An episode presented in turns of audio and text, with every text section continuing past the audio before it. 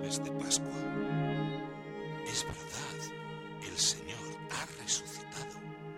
Lucas 24, 34.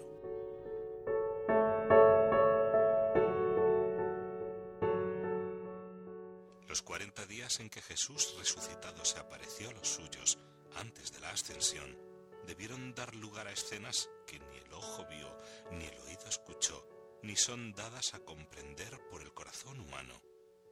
Entre estas escenas imagino yo las apariciones a la Virgen María, a Pedro y a Juan, el discípulo amado. Fueron tan íntimas que ni se mencionan.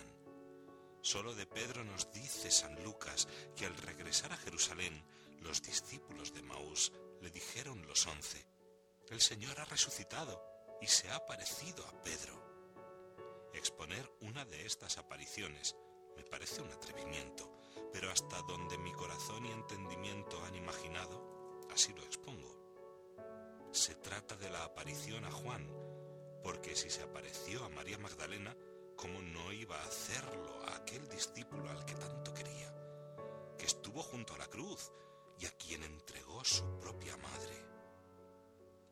Veámosle llegar corriendo al cenáculo donde están todos encerrados. Acaba de ver en el sepulcro los lienzos allanados y el sudario que tuvo sobre la cabeza, enrollado en su propio lugar.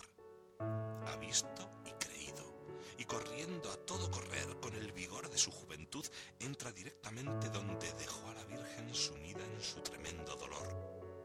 Madre, ha resucitado, grita abrazándola, y al poner la mirada en el rostro de ella, descubre una paz, una serenidad,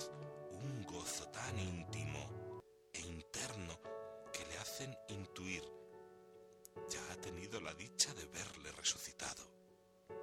Hasta ahora, nunca se había fijado tanto en que los ojos de María eran idénticos a los ojos de Jesús. Y así, abrazando a la madre y sin poder apartar la mirada de aquellos ojos dulcísimos, sucedió lo incomprensible. A través de María, Cristo resucitado se le estaba haciendo sensible.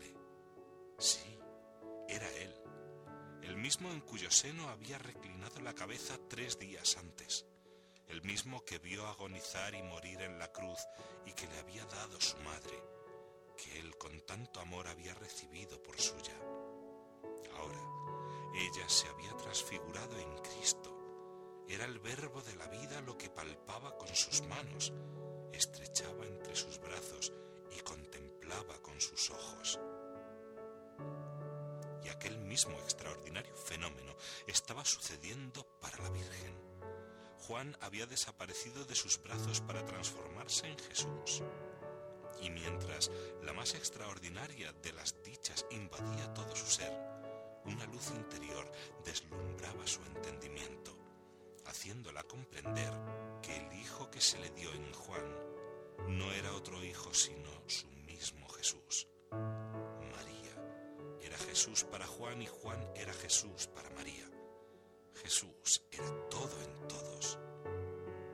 Dichosos ellos a quienes Jesús resucitado les hizo cielo en la tierra.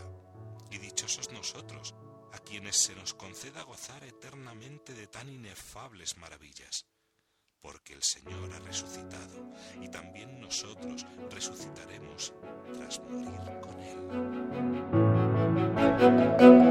Müzik